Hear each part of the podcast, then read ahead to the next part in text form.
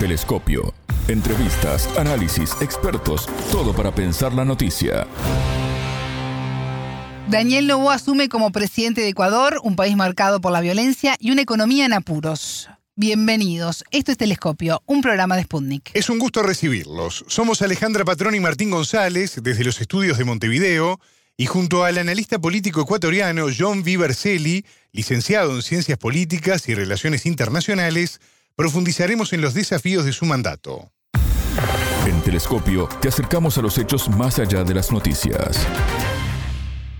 Vamos a tocar fibras sensibles de grupos de poder, de grupos que han estado enquistados con corrupción en el Estado por décadas.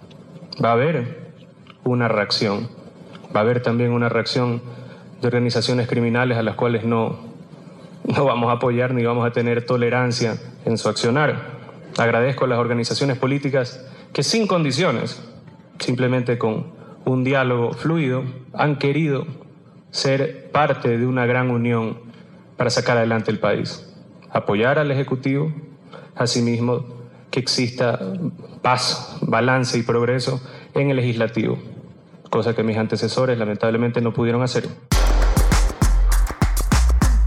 El empresario Daniel Lobo asume la presidencia de Ecuador este jueves 23 de noviembre con tres crisis simultáneas vinculadas a la seguridad, la economía y la energía, con el incentivo de cumplir el objetivo de ser reelegido en las elecciones de 2025. Sucederá en el cargo a Guillermo Lazo tras vencer en la segunda vuelta electoral del 15 de octubre a Luisa González, candidata de Revolución Ciudadana afín al correísmo. Integrante del partido centroderechista Alianza Democrática Nacional, Novoa es heredero de una de las familias más ricas del país. Su acceso al gobierno se produjo tras el llamado a elecciones anticipadas por parte de su antecesor, Guillermo Lazo, por lo que el flamante presidente estará al frente del país por 18 meses.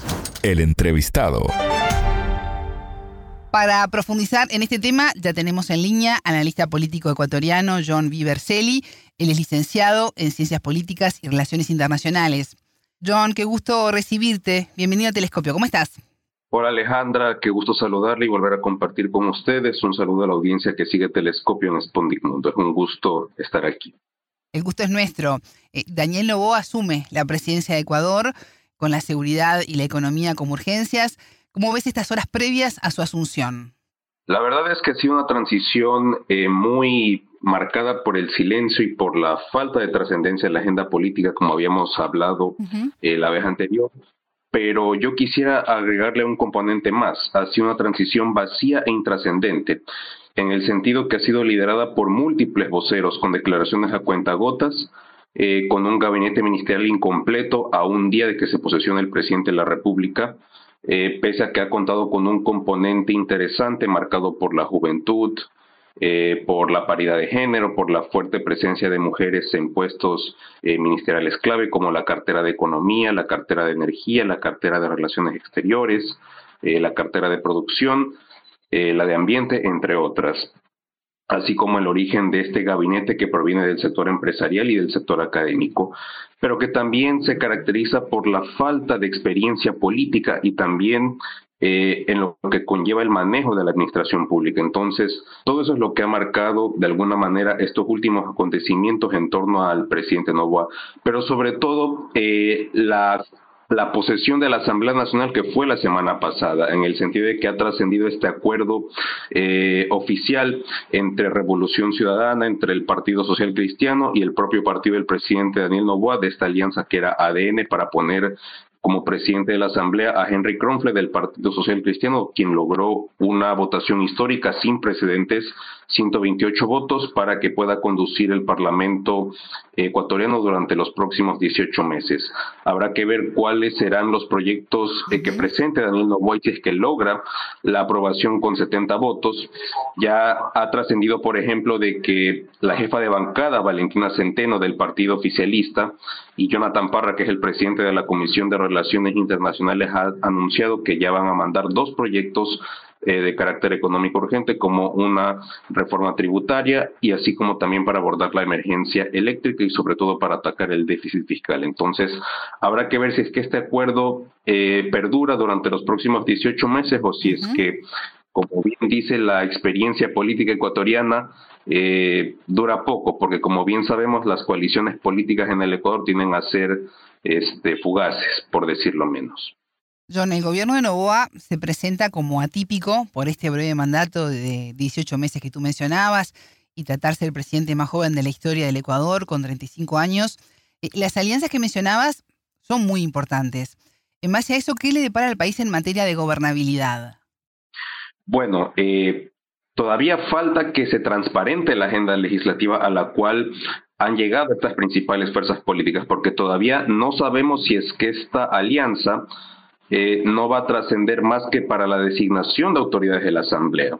Vemos que esta alianza ha servido para poner, como lo acotaba en antes, para poner al presidente de la Asamblea, para conformar el Consejo de Administración Legislativa CAL, que cuenta con siete vocales, entre ellos el presidente de la Asamblea, los dos vicepresidencias y los cuatro vocales del CAL, así como el resto de, la, de las comisiones legislativas, que también fue algo que llama poderosamente la atención. Vemos que, por ejemplo, en la parte política, eh, Revolución Ciudadana tiene la presidencia de comisiones este, muy importantes, como por ejemplo la de fiscalización y control político, como la de garantías constitucionales, como la de justicia eh, y estructura del Estado, así como la de gobiernos autónomos descentralizados o también conocidos como GATS.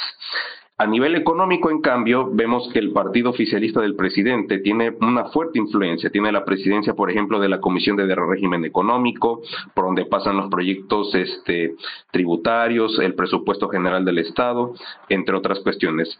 También lidera la Comisión de Desarrollo Económico, que dicho sea de paso, Daniel Novoa en la última asamblea, él lideró esa comisión y ahora vemos que la lidera la jefa de bancada, Valentina Centeno, así como la Comisión de Relaciones Internacionales, que la preside eh, Jonathan Parra. Mientras que en el Frente Social este, tiene una fuerte influencia el Partido Social Cristiano, quien tiene la Comisión de Educación, la Comisión de Soberanía Alimentaria, la Comisión de Medio Ambiente, entre otras. Es decir, vemos que hay toda una eh, arquitectura legislativa en torno a este acuerdo y que vamos a ver eh, si es que esa alianza queda para el corto plazo, pero habrá que ver los resultados que se logran en materia legislativa, como le había comentado, si es que tendrá los votos suficientes para lograr la aprobación de esta reforma tributaria que anunció Daniel Novoa para tratar de reducir los impuestos, para tratar de meter incentivos al sector empresarial y para también tratar de cubrir el déficit fiscal que va a heredar el presidente electo. Entonces, todas esas cuestiones configuran eh, el panorama legislativo en torno a este acuerdo que ha llegado. Pero como le insisto, si algo nos ha demostrado la historia en la política ecuatoriana es que estas eh, alianzas tienen a ser fugaces porque, insisto, eh, de paso que 2024 va a ser un año preelectoral de cara a las elecciones presidenciales del 2025, donde todos los partidos políticos van a buscar este protagonismo, van a buscar su propia agenda y a la vez buscarán terciar en las elecciones presidenciales para tratar de ganar la presidencia como fue ahora en estas elecciones anticipadas del 2023. John, Ecuador enfrenta eh, por lo menos tres crisis relacionadas con la seguridad, la economía y la energía. La violencia carcelaria es una constante en el país. Desde febrero de 2021 fueron asesinados 460 reclusos. Las organizaciones se disputan no solo en las calles de las principales ciudades, eh, donde los homicidios se cuatruplicaron, según datos oficiales, sino también en las cárceles. Durante la gestión del presidente saliente, Guillermo Lazo, el dictado del estado de excepción y los operativos en los penales fueron una constante. Eh, Novoa aplicará el mismo remedio para una enfermedad que lejos de replegarse avanza y, conquista nuevos espacios o trae consigo nuevas iniciativas? Primero hay que entender cuál es el país que va a heredar Daniel Novoa. Y yo quisiera citar tres datos que me parecen muy importantes. Primero, el mayor desafío que enfrentará Daniel Novoa será sin duda alguna la debacle económica para 2024. ¿Cuál es la situación económica que hereda Daniel Novoa? Durante los últimos cinco años, el Ecuador ha crecido en promedio 0.5% entre 2017 y 2022. Ha sido una desaceleración económica sin precedentes tomando en cuenta que durante la pandemia la economía ecuatoriana se redujo en 7.8% de su Producto Interno Bruto. Si comparamos eso a lo que fueron los cinco años anteriores entre 2012 y 2017, el crecimiento económico ha sido 3.5%. Súmele eso el hecho de que el Ecuador hasta el año 2017 no le debía ni un solo dólar al Fondo Monetario Internacional y al resto de organismos multilaterales. Al día de hoy, el Ecuador le debe al Fondo Monetario Internacional 8.100 millones de dólares. Si esto le sumamos, por ejemplo, lo que dijo Jorge Calderón, analista económico del rector del Instituto Argos, que las necesidades de financiamiento que tendrá que eh, heredar Daniel Novoa serán aproximadamente 10.500 millones de dólares. Súmele eso que según el propio Instituto Nacional de Estadísticas y Censos INEC, con corte a septiembre de 2023, el empleo adecuado apenas era del 35.5%, un subempleo en 20.2% y 5.500.000 personas sin un empleo adecuado. Y a esto suma el hecho de que la deuda pública bordea los 79.900 millones de dólares, según el último boletín que sacó el Ministerio de Economía y Finanzas, que eso representa el 67.5% del Producto Interno Bruto. Entonces, es una situación económica muy crítica que enfrenta Daniel Novoa. Entonces, aquí cabe hacer las siguientes preguntas. ¿Va a crear nuevos impuestos? ¿Va a subir impuestos? ¿Subirá, por ejemplo, el impuesto al valor agregado IVA? ¿Qué va a contener esa reforma tributaria? ¿Contempla acaso quitar subsidios? Eh, contempla quizás eliminar el 40% de aportes a la jubilación, va a cobrar deudas a los grandes evasores eh, fiscales en ese sentido que le cuesta al Ecuador 7.500 millones de dólares al año. Entonces todavía no hay certezas sobre cuál va a ser el plan económico o incluso también el plan de seguridad. Y yéndome al plano de la seguridad, ¿qué es lo que hereda Daniel Novoa? Si en el año 2022 la tasa de muertes violentas era de 25 por cada 100.000, que eso representa 4.600 muertes violentas. En este año 2003, entre enero y junio, se han reportado 7.500 muertes violentas, que representan 38 muertes violentas por cada 100.000 habitantes según el grupo Barometec. Entonces, vemos que la situación es bastante crítica en ese sentido y no hay un plan eh, que de alguna manera le dé certezas de qué es lo que se van a hacer y cuáles serán esas iniciativas innovadoras, tomando en cuenta, como le, había comentado, de que todavía a esta hora no hay, por ejemplo, una confirmación de quién va a ser el ministro de Defensa, quién va a ser el ministro eh, del Interior. Vemos ahora, por ejemplo, que otra vez va a fusionarse el Ministerio de Gobierno con el Ministerio del Interior cosa que fue un grave error durante los últimos eh, cinco años, ya que la seguridad no tenía una, una cartera o un ente rectorial de políticas públicas y que fue una de las cosas que ocasionó que la situación de seguridad se deteriore en el Ecuador desde el año 2018 tomando en cuenta que en el año 2019 tuvimos este, dos decretos de emergencia en el sistema carcelario.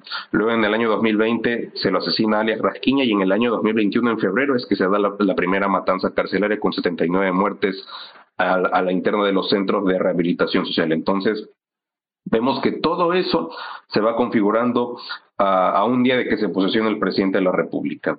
Entonces todavía no hay esas transiciones entre el equipo eh, del presidente de la República electo con el presidente saliente Guillermo Lazo. Entonces eso eh, deja mucho que desear, insisto, eh, representa una incertidumbre, representa un vacío en la narrativa oficial y la ausencia de un plan estructural y contingencial para tratar de eh, resolver las principales problemáticas que Ecuador enfrenta en este momento. John, en esa necesidad de financiamiento, eh, Novoa buscó, eh, desde que ganó en la segunda vuelta, apoyo internacional. A comienzos de noviembre se reunió con autoridades del Fondo Monetario Internacional, de la Organización de Estados Americanos, la OEA, y el Banco Mundial en Estados Unidos. Nosotros llegamos a hablar contigo de este tema en una entrevista anterior, cuando el mandatario electo se encontraba de viaje. ¿Considerás que este acercamiento a Washington dará frutos y se concretarán eh, en su breve mandato apoyos financieros y el aumento del comercio exterior? Bueno, el presidente de la República electo, Daniel Novoa, eh, ha mostrado su eh, apoyo y su relación estrecha con Estados Unidos a través del apoyo que ha manifestado hacia la fiscal general y también vemos que cuenta con el beneplácito de los organismos multilaterales, pero también vemos que, por ejemplo, eh, durante su gira a Washington, él lanzó una declaración eh, muy desacertada en el sentido de que él decía de que él quería atar su reelección en el año 2025 con el pago de la deuda externa, lo cual llamó mucho la atención en los mercados internacionales, que hizo que se incrementara el riesgo país en 69 puntos y vemos que ahora tras los acuerdos a los cuales ha llegado en la Asamblea Nacional se ha reportado un descenso pero muy mínimo. Entonces, en ese sentido, eh, sí creo que el presidente electo de la República, Daniel Novoa, va a continuar en este afianzamiento de las relaciones internacionales entre Ecuador y Estados Unidos que ha venido afianzándose en los últimos eh, seis años Entonces vemos que eh, habrá que ver cómo va a ser esta, este, estos, estos apoyos, esta cooperación internacional. Vemos que, por ejemplo, Guillermo Lazo durante su mandato este, firmó un acuerdo, esta ley, esta ley IDEA, por ejemplo, cuando visitó cuando hizo su visita oficial a la Casa Blanca en diciembre del 2022, donde contemplaba, entre otras cosas, el apoyo en seguridad, en apoyo táctico, en apoyo tecnológico, etcétera, etcétera. También, ha, por ejemplo, ha manifestado su su búsqueda de apoyos también con Israel, eh, tomando en cuenta la crisis que se vive en este momento. Entonces vemos que todo eso configura al menos este, sumado al hecho de que él dijo en campaña que iba a lanzar un plan Fénix para tratar de resolver la situación de inseguridad, pero hasta ahora no sabemos qué contempla ese plan Fénix, eh, no sabemos cuáles van a ser los objetivos en el corto y mediano plazo, eh, no sabemos si es que contempla reducir el índice de muertes violentas por cada 100.000 habitantes, no sabemos si es que contempla, por ejemplo, alguna reforma al Código Orgánico Integral Penal, no sabemos si es que propone reformar quizás el sistema de estructura de justicia, cosa que también ya venía anunciando en la campaña de que él iba a implementar este famoso sistema de jurados para tratar de que se realice un sorteo para los principales jueces en estos casos de crimen organizado o crimen transnacional. Y sumar el hecho de que también ahora en la Asamblea una bancada, la bancada Construye, ha planteado una eh, reforma o un proyecto para tratar de volver a, implementar esta figura de la extradición ecuatoriana en ciertos delitos. Entonces, todo eso va configurando este, la agenda en torno a la seguridad, pero insisto, de parte del presidente de la República no hay un protagonismo, no hay, por así decirlo, este, certezas o no hay este, claridad en cómo va a ser su plan eh, de seguridad en ese sentido. ¿Y qué podemos esperar de la relación del Ejecutivo con la Confederación de Nacionalidades Indígenas del Ecuador, la CONAIE, un actor fuerte en las calles y con gran poder de movilización? Bueno, a esta hora sabemos que, por ejemplo, la CONAIE ha realizado sus elecciones a nivel interno para designar al coordinador eh, del partido Pachacutic, que es el equivalente a ser el presidente nacional del partido, eh, que ha sido Guillermo Churuchumbi electo. Eh, quien es afín al, presidente de la CONAI y la Unidad GISA, que tienen esa, esa afinidad ideológica, por así decirlo. Entonces habrá que ver cómo será la relación de Daniel Nova con el, con el coordinador de la CONAIE, eh, con los sectores sociales también, eh, trascendió durante la campaña de que el presidente Daniel Novoa como que trató de disminuirlo o neutralizarlo a la de en el sentido de que si es que le gustaba o no su plan de gobierno, bienvenido para apoyarlo, pero es que si no le gustaba él tenía que ejecutarlo. Entonces vemos que eso todavía eh, está en ciernes y habrá que ver cómo será la relación. Eh, Leonidas dice también, por ejemplo, quien, era el, quien es el presidente de, de, la CONAI, anunció, por ejemplo, varios días después de la, de la victoria en, en segunda vuelta, de que iba a anunciar movilizaciones, pero eso también como que no pasó de una declaración pública. Entonces vamos a ver cómo será este la administración de Daniel Novoa durante el 2024 para ver si es que logra esos roces con los sectores sociales. Insisto, yo creo que va a jugar un papel fundamental la reforma tributaria y hará, si es que la gente salga a las calles a protestar o si es que los sectores sociales buscarán alguna, eh, algún diálogo o alguna compensación en ese sentido. Vemos que también, por ejemplo, eh, ha quedado el hecho de que dentro de esa reforma tributaria este, se contempla, por ejemplo, la reducción del déficit fiscal, que fue otra de las cosas que ya eh, hizo de su política de Estado Guillermo Lazo. Ya vimos los resultados que pasó, por ejemplo, en junio del 2022, a un año de que cumpla funciones el presidente saliente. Entonces, habrá que ver el comportamiento de la CONAIE con el presidente de la República electo, Daniel Novoa, en ese sentido. John, quiero consultarte porque el presidente saliente, Guillermo Lazo, emitió un reglamento sobre economía violeta para equidad de género, una normativa que dispone la creación de políticas públicas para fortalecer la equidad y paridad de género en distintos ámbitos. Eh, ¿Por qué Lazo toma esta resolución a dos días de que asuma Novoa?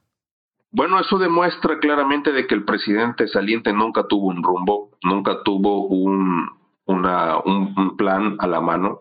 Vemos que, por ejemplo, durante esta semana lanzó recién o estuvo planeado lanzar este la el plan de seguridad para combatir a la delincuencia organizada 2023-2030. Entonces vemos que a dos años de que el dos años y seis meses el presidente saliente va a dejar el cargo, recién se le ocurre lanzar el plan de, de seguridad contra la contra lo, contra los contra la contra el crimen transnacional. Entonces Eso refleja mucho de la improvisación y de la falta de preparación en la administración pública y es una muestra más de la de la falta de credibilidad en la palabra presidencial y en el sentido de que nunca se priorizó este, lo importante, perdón, nunca se priorizó lo urgente y lo importante, en el sentido de que siempre estuvo presente la, la agenda política del presidente en el sentido de preservar eh, su imagen, de tratar de, de lanzar su, de tratar de limpiar su imagen a pocos días de dejar el cargo.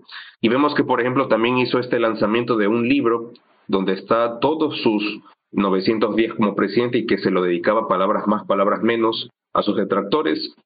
Y vemos que también refleja esta, eh, esta falta de rumbo o norte para tratar de conducir la maquinaria del Estado, que, insisto, la administración pública es, es bastante compleja y requiere de equipo de trabajo, requiere de, de liderazgo y sobre todo de voluntad política, que es lo que vemos que en los últimos en los últimos meses y en los últimos años ha habido una, una merma y ha habido este, una ausencia total en ese sentido de parte de, del jefe de Estado.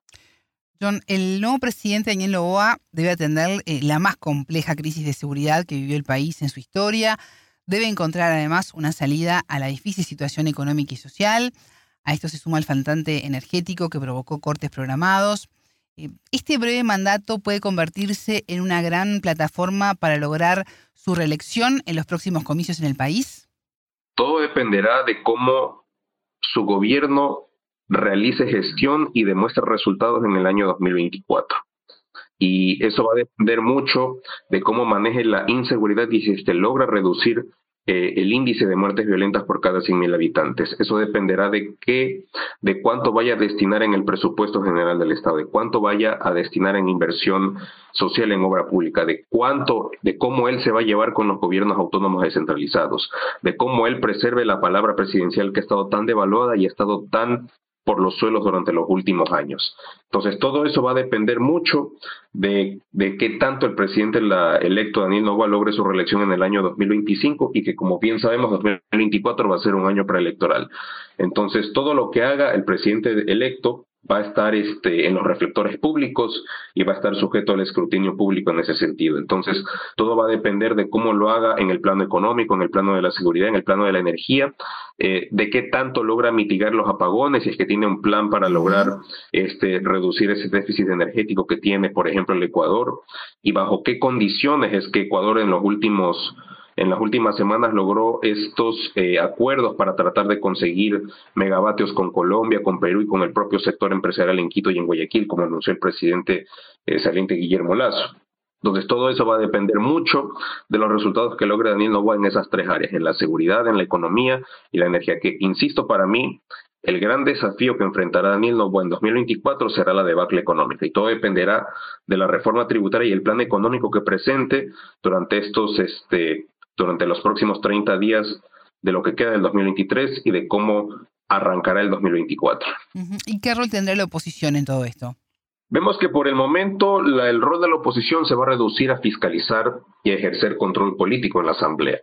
Eh, como insisto, este, la alianza a la cual llegó el presidente electo con el Partido Social Cristiano y con RC Veremos si es que eso trasciende más allá de la, de la designación de comisiones legislativas o de la integración del Consejo de Administración Legislativa. Todo eso va a depender de, eh, de su capacidad de diálogo y de, puente interinstitucional que logrará su ministra de Gobierno con las principales bancadas en la Asamblea Nacional para lograr la aprobación de sus proyectos de ley, ya sea de carácter económico urgente, ya sea, por ejemplo, para una próxima proforma presupuestaria en 2024, si es que logra este, acoger las observaciones del legislativo y si es que no lanza alguna consulta popular, que también es otro de las cuestiones que también la puso en el debate el presidente electo, para tratar de este, construir y ganar capital político y también ganar experiencia política, que es lo que también este, de alguna manera busca con este acuerdo legislativo en vista de que es una figura nueva en la política, de que encarna ese relevo generacional y también lo que refleja también es de la composición de su gabinete ministerial.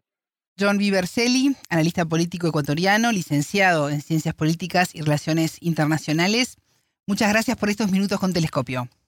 Muchísimas gracias a usted, Alejandra. Qué gusto y nos vemos en una próxima ocasión.